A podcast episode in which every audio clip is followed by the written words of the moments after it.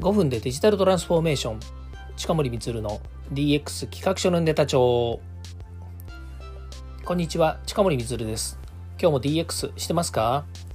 デジタルトランスフォーメーションで変化をつけたいあなたにお届けする DX 推進ラジオです。AI、IoT、セキュリティを活用する会社の生産性向上から Web3、NFT、DAO、最近はチャットボットなど最新のデジタルを分回してヒーローになりましょ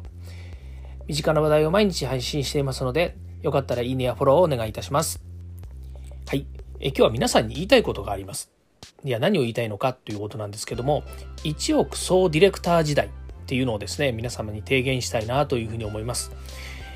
これはですね、何かと言いますとですね、やはり今、えー、こう市場にぎわわしているですね、対話型 AI チャットボット、ね、えーチャット GPT というですね、まあ、これチャット GPT っていうのはね、商品名ということになりますので、まあ、他にもですね、マイクロソフトでしたら Bing っていうのね、まあ、裏はチャット GPT で動いているっていうのはあるんですけども、その他に Google の BART とかですね、まあ、いろんなものがこう出てきます。ね、中国とかね、向こうの方でもね、ガンガン開発をしていますので、えこれからこの LLM というですね、え大規模な、えこう AI データをですね、分増すようなもの、こういったものがですね、どんどん登場してくるというふうに予感されます。まあ、ただですね、これもブラウザーと同じようにですね、一人がね、あれあちこち何個も使うっていうのは、まあ、あの本当にコンピューターの前に座ってですねいろんなことをしている人以外ですねやっぱりなかなか難しくなってきます。ね、A というブラウザーがいいから A を使う B が、えー、いいから B が使うっていうね、えー、ブラウザーっていうのは基本的に検索をするものなのでなかなかそれをねあちこち使うっていうのも大変だというふうに思います。まあ、それと同じようにですね、えー、このチャットトボットですね、まあ、AI チャットボットですね、これがこなれてくるとですね、まあ、どれを使うかっていうのは、それぞれまあ趣味の問題ですねというふうにだんだんなってくるのじゃないかなというふうに思います。まあ、そう考えるとですね、今、この、えーまあ、チャットボットですね、AI チャットボットがですね、えー、いろんな形で使われて、いろんなことを検証したりとかですね、まあ、使う先にはですね、えー、言語の問題、調べる問題、それから、えー、問題を解決するというね、課題解決の問題だったりとか、ごめんなさい。え課題解決をしたいというようなね、ニーズだったりとか、それから、え、動画とか音楽とか映像とかね、え、画像とか、こういったものをですね、生成してくれる、まあ、いわゆる規制 AI というふうに言ってますけれども、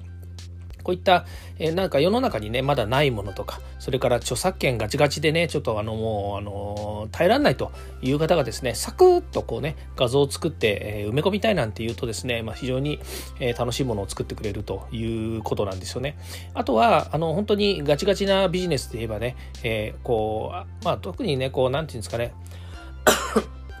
デザイン系をやってる人たちっていうのはね、えー、まあ、脅威にもなると思いますけれども、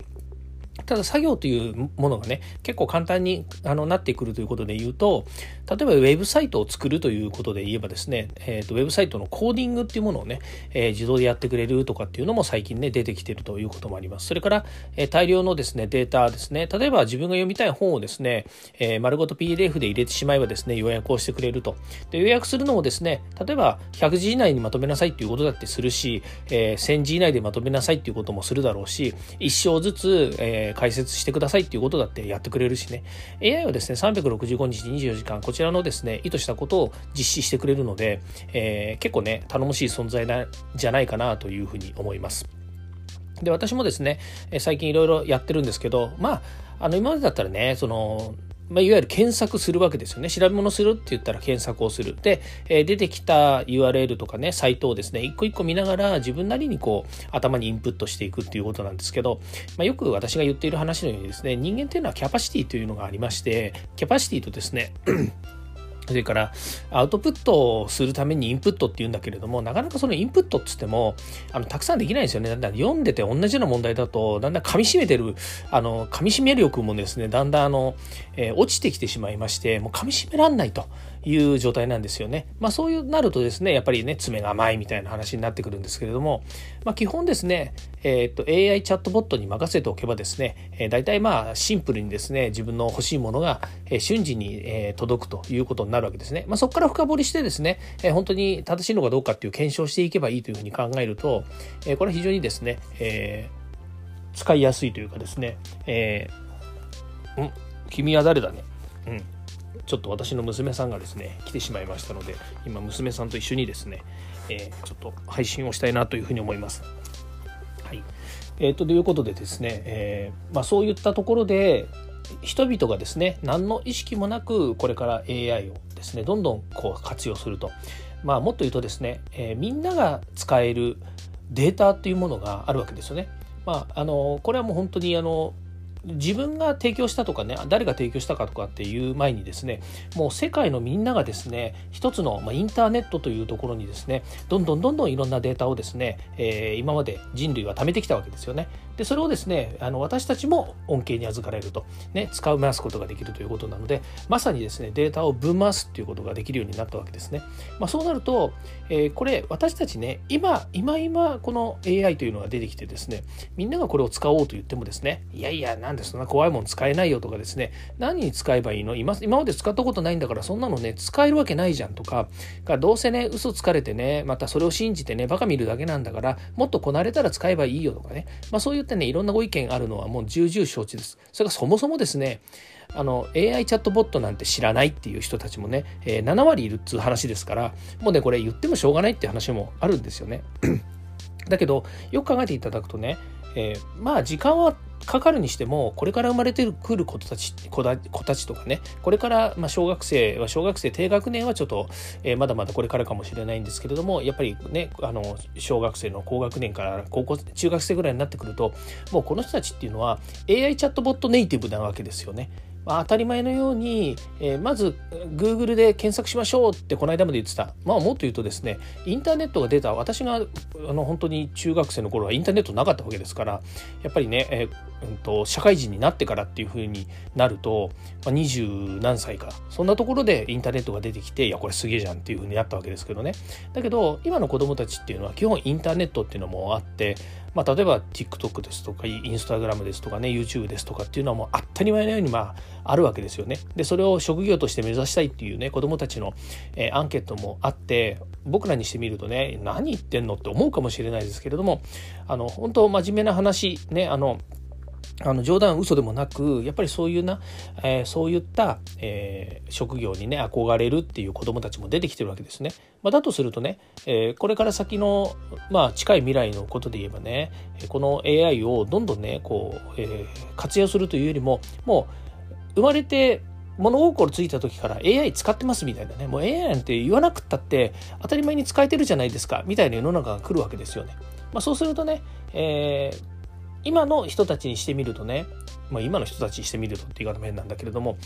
結局そういったね簡単なツールっていうものが出てきたことによってあのその前提となるねいろんな能力っていうものが失われるんじゃないかっていうふうに言ってるわけですよね。でこれはあの確かにねそうかなというふうに思う部分もあります。例えばねあの文章の書き方が書けないとかねそんなこと言ったらね私だってもうねあのパソコンで打ってばっかりでね、えー、紙に文字書かないから漢字の書き方なんて忘れちゃいましたっていう文字がいっぱいあるわけですよ。あれどうやって書くんだっけなとかって思いながらね適当な字書いてる時だってねあのありますよ。だから紙でね申し込み書書けとか言われるとね、えー、筆が止まっちゃうっていうのはねよくある話でだけどパソコンで打ってって言われればねあの仮名変換とかねしてくれるわけですからどんどんどんどんこうあの入力ができるとなんだったらねもうめあのキーボード打つのがめんどくさいから音声入力しちゃいとかっつってね音声入力でね、えー、変換してもらうっていうことだって私たちはやるわけですよね。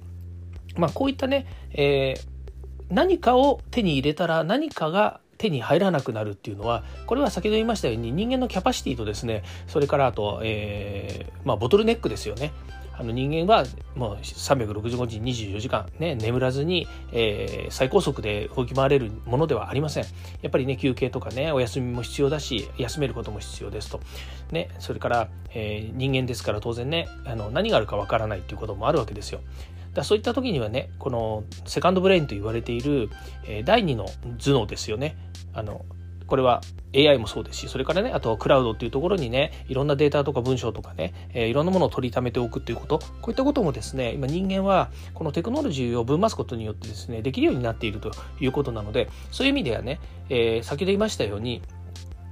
何でもかんでも1から10まで自分でやるとかっていう感覚はね、だから、えー、漢字が書けなくったっていいじゃないですかって話になるわけです。ただ漢字は漢字だという認識をしなくちゃいけないので、当然ですけど読み書きそろばんと同じようにですね、読み書きデジタルかもしれないし、えー、そういったものをね、えー小さい頃から学んでいく必要があるので何をどこまで学ばせるのかっていうのは必要かと思います何をどこまで学ばせるかっていうのは最大値を求めるのではなくて、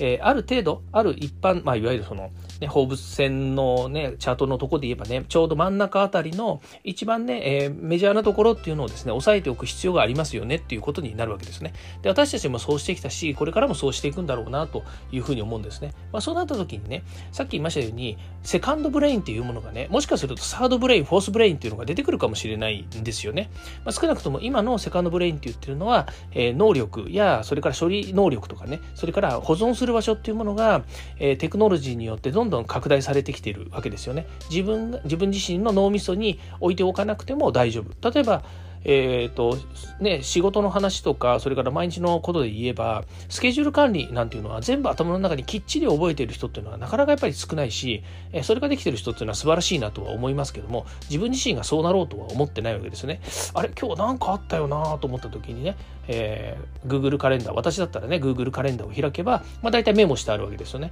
で、それメモするのはね、確かにメモしなきゃいけないから、それは自分がね、メモをするっていう能力を持ってるからメモするわけなんですけども、でも、一旦そこに書いておけばね、スケジュールのことは全て頭に外していいわけですよね。それが、あの、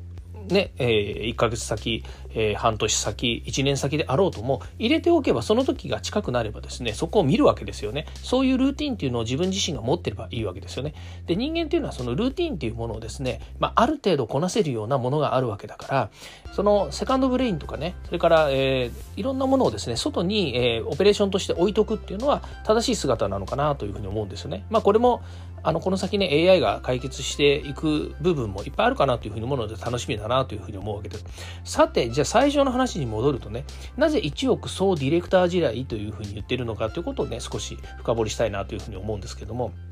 これはね、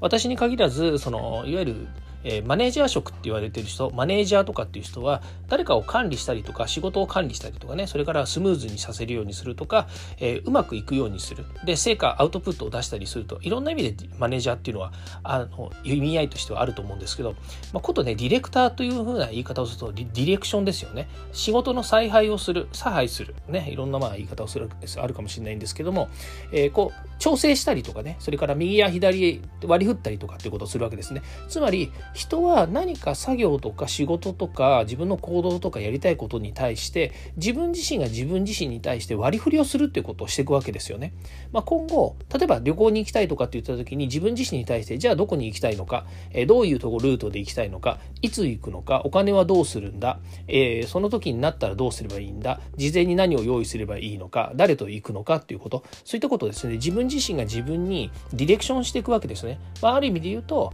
えー、まあ、そうですねそのえーと、アートを描くとかそれから何かの、ねえー、商品を作るとかっていうところのディレクションで言ったら、えー、企画から製造販売まで全て自分で、えー、こうねあのイメージしたなんかこうね企画をして、え動かしていくということになるわけですよね。これは一人でやっていくということになるんです。ですからミニマムの最初の単位で言えばね自分一人が自分に対して、えーね、あのマネジメントをしていくということになるんですけど、まあ、マネジメントっていうとねなんかね物々しくてかっこいいんですよ。私もねマネージャーとかって名前は嫌いではないけれどもなんかねマネジメントするっていうとものすごく硬くてもういいよマネジメントはってねなんか管理されてるようで嫌だなみたいなそんな風に思っちゃうんだけど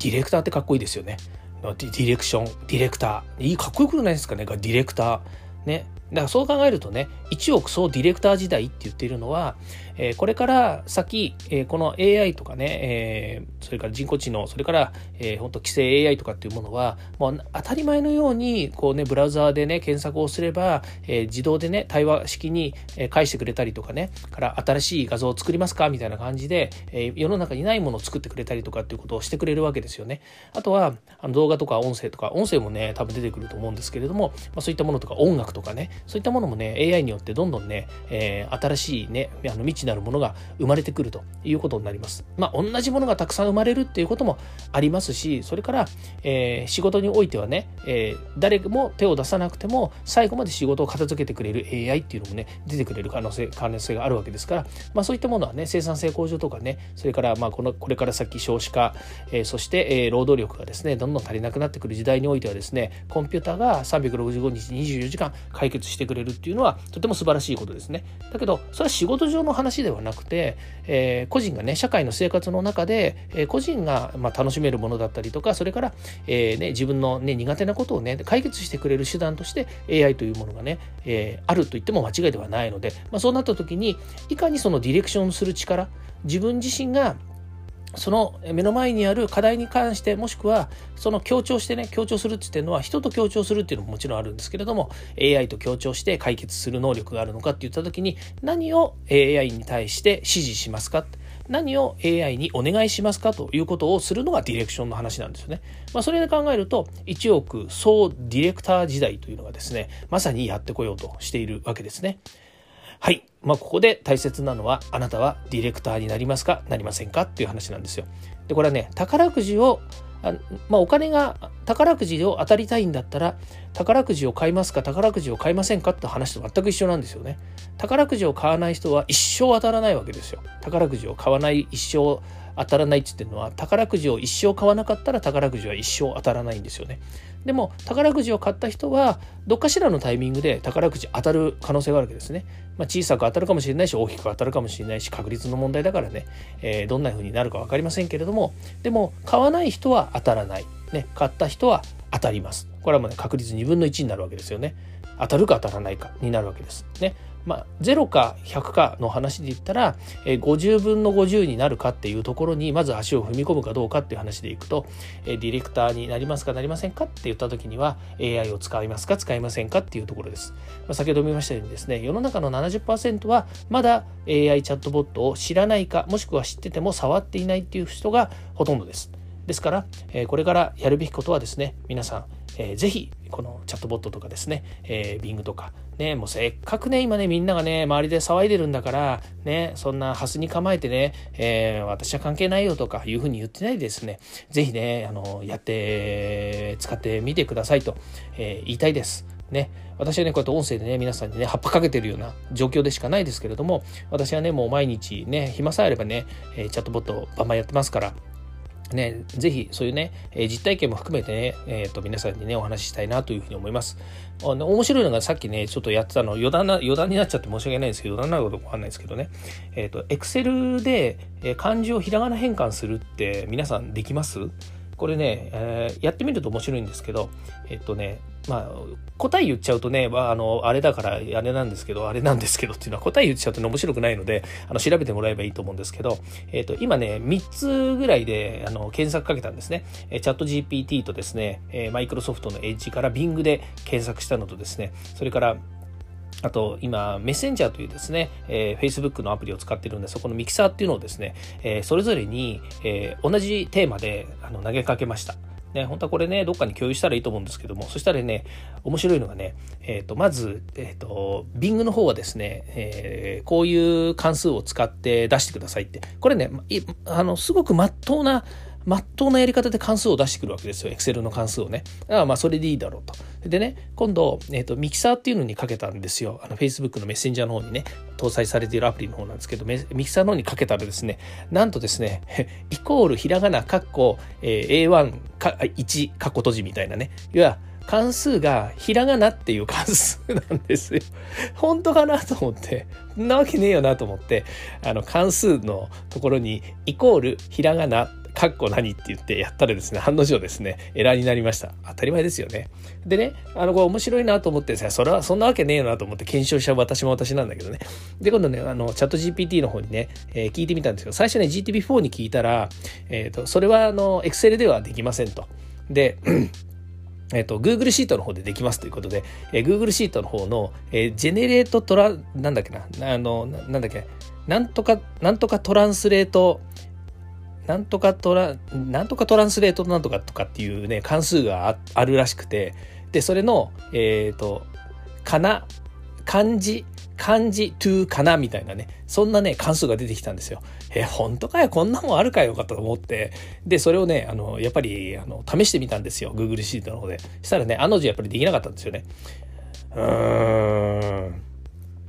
まあ、結果的に言うとね、だからその、正しくないことというかね、差もありそうなことをね、えー、返してくれる。悪気がないですよ。悪気がなく返してくるっていうのがね、なかなか面白いなと思っていて。まあ、結果的に言うとね、あの、結論言っちゃうと、あの、その、あの、どうやっても関数でできできなかったんですよ。で、なぜかっていうと、CSV でデータをね、あの、Excel に読み込んでたので、そもそもその、えー、漢字に対する仮名変換のベースになるソースがなかったんですよね。だから、あの、いくらやっても仮名変換にはならなかったんですけども、でも、あの、それをね、あの、検索して、えー、それぞれね、えー、違った回答で、しかもね、えー、世の中にね、ないものとかね、こんなもん絶対にあるわけないじゃんというのものをね、返してくるっていうのはすごいなというふうに思った次第なんですよ。だけどね、例えば、イコール、ひらがな、カッコ A、カッコ、A1、カッコ閉じみたいなね、ものが出た、出てきた時にね、おお、あんじゃんこれと思ってね、一生懸命やったんだけど、あ、俺使えないじゃんとか思ってて、えー、そんなね、あの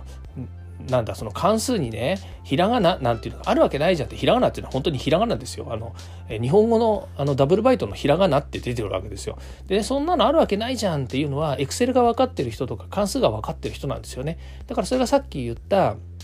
あの人間のキャパシティの問題があってね、そのエクセルを熟知している人だったらそんなことはありえないよねと、よく分かってる人は、えー、そんな関数なんて出てくるわけないんだよっていうのをね、あのもう、あの、パッて見た感じ、パッて見たところで、それはおかしいっていうふうに分かるわけですね。だけど、それがね、あ、おかしいっていうふうに思わない人もいるわけですよ。やったこれで使えるじゃんと思ってね、あの、本当喜んで、あのね、こんなのできたよっていうふうになっちゃうできないんだけどね。それはできないんだけれども、ただ見た感じでね、これでできるじゃんっていうふうに思う人もいるわけですよね。だからこれが、ね、人間のキャパシティとかボトルネックの部分になるのかなというふうに思うんですね。ただ、検索して出てくるか出てこないかっていうと、そういうふうに出てくるわけなので、これからね、その AI がね、あの、それぞれ、えー、研鑽を積んでいくとですね、いいものに仕立て上げられていくのかなと。ね、少なくとも、イコールひらがなっていうのは、これはもう絶対間違いなんだっていうのをですね、どっかで学んでくれればいいのかなというふうに思います。なかなか楽しい結果が出たのでね、えー、面白いのでね、もしどっか機会があればですね、皆さんもぜひやってみてください。ということで、えー、今日はこれで終わりたいと思います。DX 企画書の人たちを今日も聞いていただきましてありがとうございました。ではまた。